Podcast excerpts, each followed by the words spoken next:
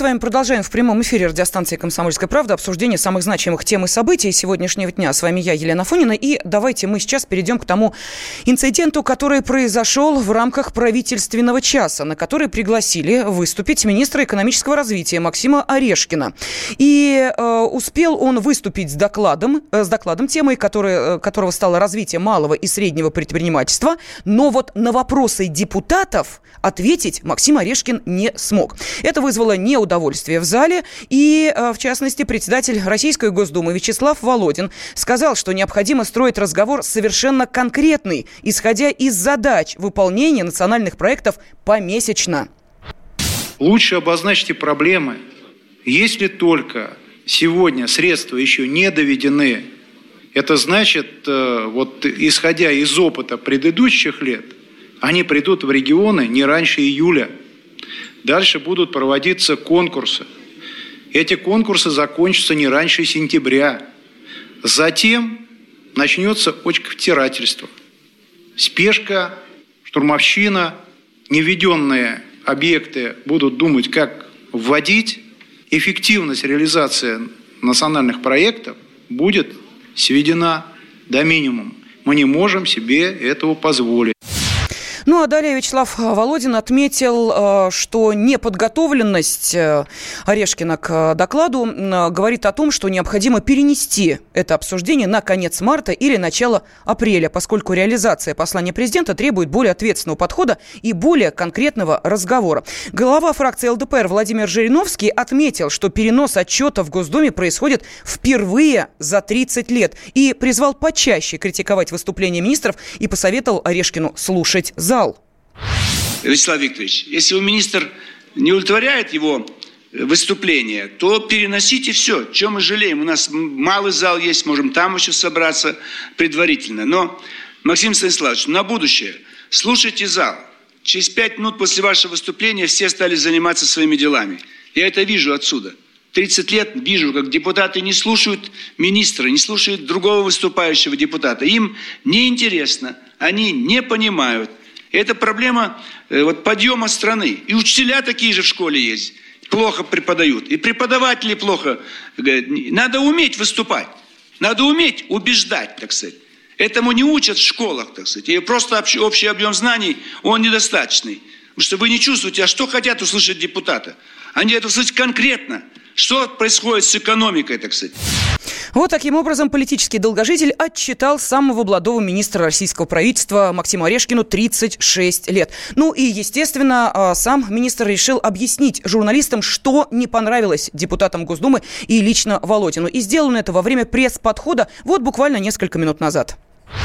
Ну, с чем я полностью согласен с председателем Госдумы, с тем, что вопрос требует действительно детального рассмотрения. И вот э, когда в следующий раз э, будем собираться, именно это, на этом основной акцент сделаем.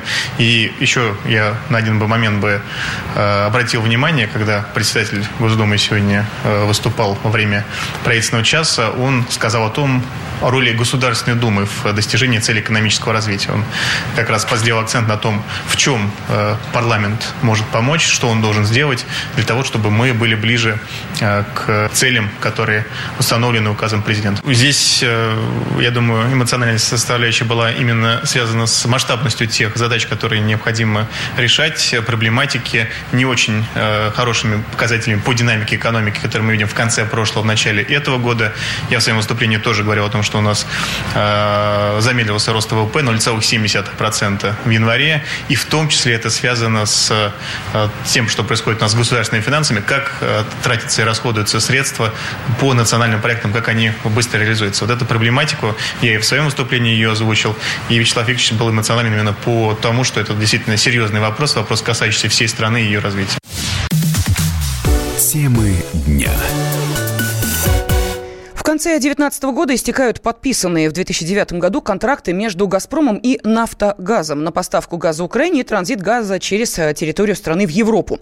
Вопрос сохранения транзита российского газа после 2019 года обсуждается и в контексте строительства газопровода «Северный поток-2» из России в Германию, который пойдет в обход транзитных государств. 21 января в Брюсселе прошла трехсторонняя встреча по транзиту российского газа через территорию Украины с участием России, Украины и Еврокомиссии, завершившаяся без результата безрезультатно. Ну, а сегодня стало известно, что Украина, ну вот знаете, как в том мультфильме, есть ли у вас план, мистер Фикс? О, есть ли у меня план? Так вот, Украина разработала план действий на случай, если на переговорах с Россией ей не удастся заключить новые соглашения о транзите российского газа через ее территорию. Об этом заявила заместитель министра иностранных дел Украины Елена Зеркаль. Что же это за план «Б»? Чем он отличается от плана «А»? И что собирается делать Украина в нынешних реалиях. Об этом а, мы хотели бы спросить директора Департамента стран СНГ Института политических исследований, историка Алексея Бычкова. Алексей Николаевич, здравствуйте.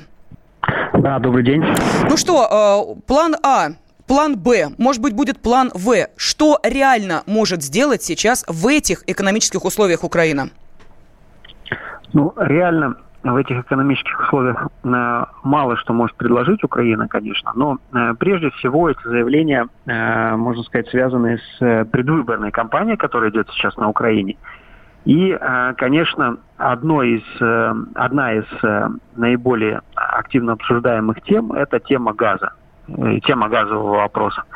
Да, и на сегодняшний день, естественно, Порошенко пытается эту тему максимально максимально под себя и под свою предвыборную кампанию, естественно, подстроить. И э, на сегодняшний день э, мы знаем, что идет строительство э, Северного потока, э, Турецкого потока, и все эти направления, они как раз прежде всего ставят своей целью уйти от зависимости украинского транзита. И перспектива на 2020 год если все, естественно, а, планы по строительству газовых коридоров будут выполнены, они будут для Украины, естественно, не очень а, а, хорошими и позитивными. что и понимает, в принципе, на сегодняшний день правительство Украины и сам господин Порошенко. А план А, план Б, так называемый, это э, прежде всего пиар. Э, скорее всего, он не включает в себя никаких э, отдельных предложений, э, ну и не может включать, потому что здесь Украина напрямую зависит от решения а, Газпрома, от решения значит, российской стороны, а каким образом будет дальше идти Э, поток газа в Европу. Спасибо огромное. Директор Департамента стран СНГ Института политических исследований, историк Алексей Бычков э, пытался разъяснить, что же стоит за угрозами Украины не только разработать, но и внедрить план «Б». Ну а сейчас давайте прольем скупую женско-мужскую слезу. Потому что над песнями, а, точнее, под песни Тани Булановой, что в 90-е, что сейчас а, рыдают, и, по всей видимости, уже не одно поколение. Скажите, а что вдруг про Таню Буланову заговорили? Уважаемые, ну, хоть возраст женщины и не называют, но Татьяне Булановой исполняется 50 лет. И вот накануне юбилея заслуженная артистка страны рассказала комсомолке о начале карьеры, семье и возрасте. Нет, конечно, не, не осознаю. Вы знаете, у меня было, наверное, пару раз всего, вот, когда мне 30 лет исполнилось, и то потому что, ну, на тот момент я как бы вообще про это не думала, я думала, что ну, я сейчас, ну, молодая-молодая, понятно. А потом один журналист спросил, а вы как вот уже считаете, вы певица для молодежи или уж все-таки вам 30? И я тогда уже вот как-то обозначила это, я думаю, блин, мне уже 30. Потом, когда мне 40 лет исполнилось, ну, это тоже как какой-то рубеж. Сейчас, вот, честное слово, я вообще этого не понимаю, не воспринимаю. А вообще, мне кажется, наверное, все-таки человеку столько лет, насколько он себя чувствует. Вот. Но наверное, вот, ну, лет 27 так вот как-то. Еще вроде и молодости, уже какая-то уже и зрелость, и опыт. Ну и самый главный вопрос для тех, кто может, хочет обратить внимание певицы на себя. Я сейчас говорю про представителей сильной половины человечества. В интервью Татьяна Буланова призналась, что сейчас ее сердце свободно. Так что слушайте попури из ее песен, ностальгируйте, ну или, может быть, думайте о будущем. Ты не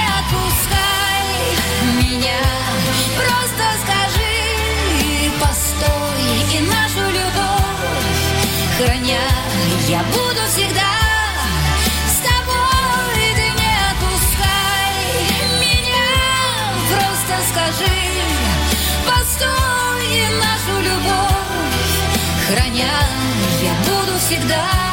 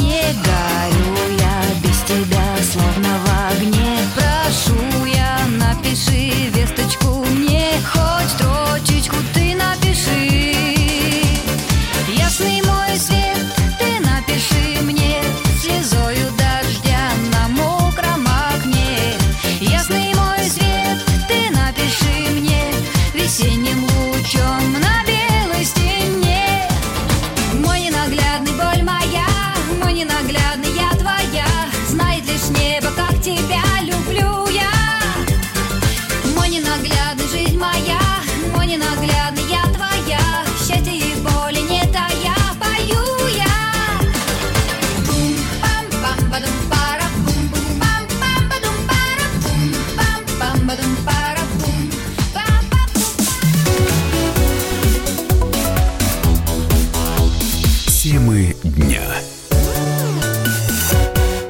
Британские ученые доказали, у тех, кто слушает подзарядку, в два раза медленнее садится телефон. Утреннее шоу «Подзарядка» с Вероникой Борисенковой и Сергеем Красновым слушайте по будням с 7 до 11 утра по московскому времени.